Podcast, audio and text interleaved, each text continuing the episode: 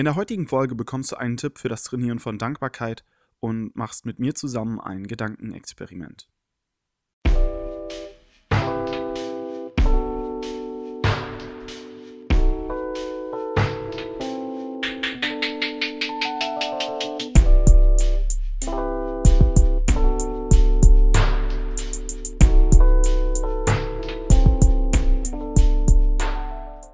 Kannst du dich daran erinnern, als als Kind etwas nicht aufessen konntest und deine Eltern dann sowas gesagt haben wie anderswo haben die Menschen nichts zu essen?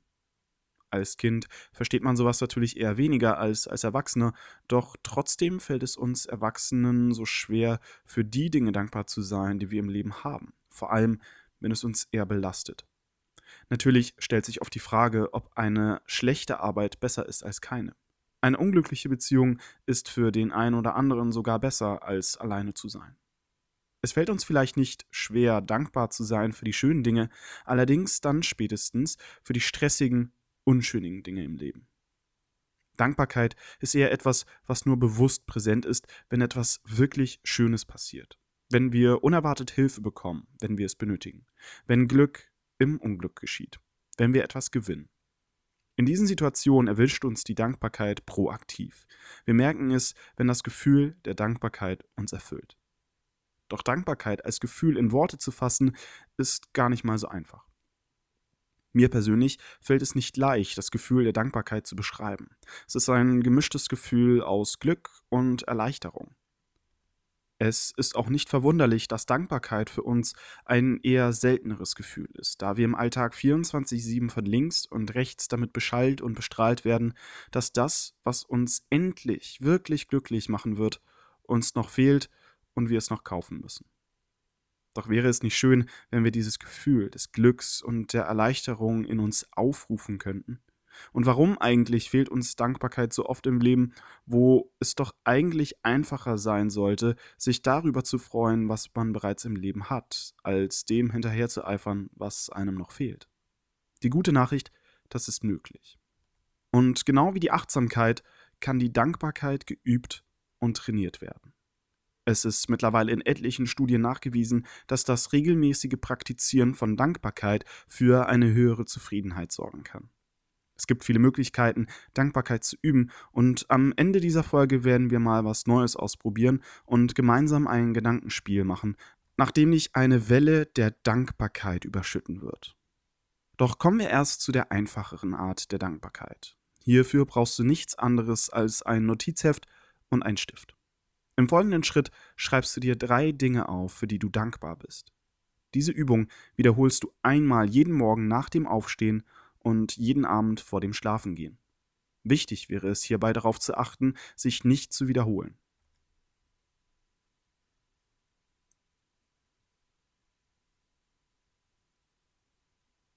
In den ersten Tagen ist es noch recht einfach, doch irgendwann gehen die offensichtlichen Dinge, für die man dankbar sein kann, aus. Und genau ab dann wird es spannend. Es ist nicht schwer, dankbar zu sein für die eigene Wohnung oder die Ruhe am Morgen doch dankbar zu sein für das Vogelgezwitscher am Morgen, das Rauschen des Windes, für den Baum vor dem Fenster, der im heißen Sommer den Raum einigermaßen kühl hält, ist schon schwieriger. Doch die wirklich hohe Kunst der Dankbarkeit liegt nicht darin, dankbar für die Dinge oder Erinnerungen zu sein, die man hat, sondern für die, die man nicht hat. Die Erfahrungen, die man nicht oder vielleicht noch nicht gemacht hat. Dieses mentale Training fördert die Achtsamkeit, Selbstreflexion und nachdem einem klar wird, für wie vieles man im Leben doch glücklich sein kann, auch für Glück und Ruhe. Nachdem du nun diese drei Dinge aufgeschrieben hast, lies sie laut für dich selber vor. Ich bin dankbar für. Ich bin dankbar dafür, dass. Je öfter und regelmäßiger du dies machst, wirst du merken, wie du in kurzer Zeit ruhiger und allgemein glücklicher wirst. Dir wird Stück für Stück klar, für wie viel du im Leben dankbar sein kannst.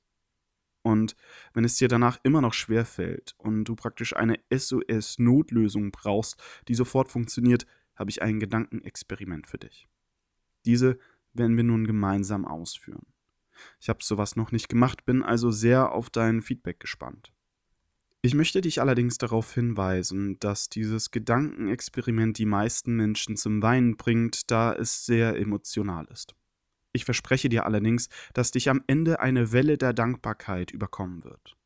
Mir persönlich hat diese Übung oft geholfen, als ich wieder in einer tiefen Phase war, wo positives Denken nicht unbedingt einfach fiel.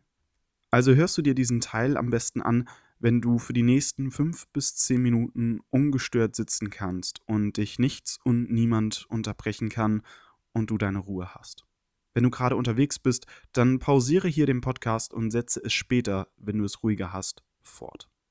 Okay, bist du bereit? Dann wünsche ich dir viel Spaß damit und wir hören uns nächste Woche. Schließe deine Augen. Stell dir vor, wie du sie wieder öffnest. Du starrst auf eine weiße Decke mit einer recht unschönen Deckenleuchte, mit weißen Neonröhren wie in Schulen oder staatlichen Einrichtungen. Die Luft, die du einatmest, ist etwas komisch und ungewohnt.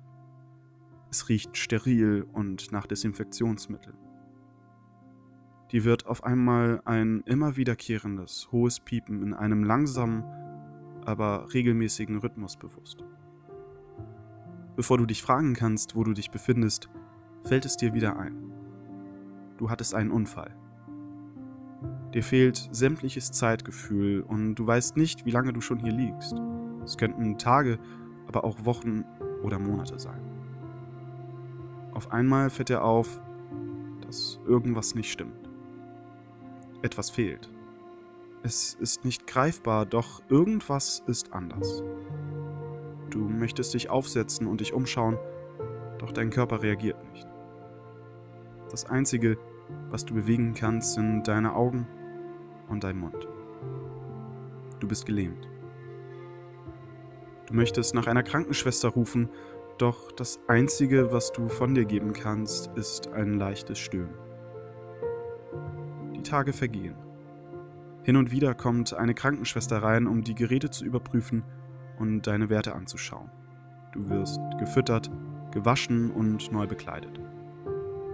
Wenn du Glück hast, wird dann der Fernseher angemacht, doch es ist nie die Sendung, die du schauen willst. Am Anfang sind täglich Freunde und Familie zu Besuch. Es wird viel geweint, viel Mut zugesprochen. Du möchtest ihnen so viel sagen, doch keiner weiß, was du sagen willst. Langsam werden die Besuche immer seltener und kürzer. Wenn jemand da ist, wird auch weniger gesprochen. Und wenn, dann nicht mehr mit dir, sondern nur noch über dich, als ob du gar nicht da wärst. Du bekommst mit, dass du bald nach Hause gelassen wirst. Da darfst du dann in deinem eigenen Bett liegen und die dir bekannte Decke anstarren. Doch das ist nun dein Leben. Alle deine Wünsche, Ziele und Träume sind dahin. Alles, was du dir vorgenommen hast, ist unmöglich alle Orte, wo du hin wolltest, unerreichbar. Alles, wofür du die letzten Jahre gearbeitet hast, umsonst. Alles, was du bisher in deinem Leben geleistet hast, wertlos.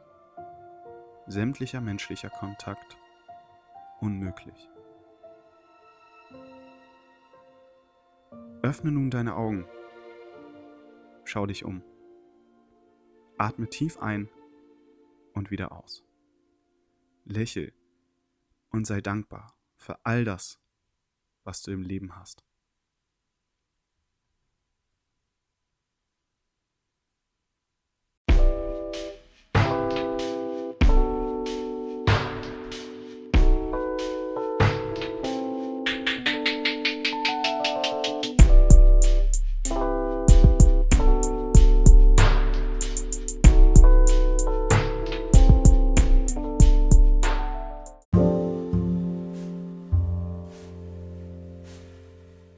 Ich hoffe, dir hat diese Episode gefallen.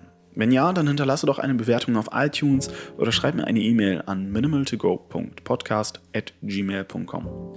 Wenn du sehen willst, was bei mir privat abgeht, dann kannst du mir auch auf Instagram unter simply-victor folgen. Ich freue mich sehr, dass du zugehört hast und bis zum nächsten Mal.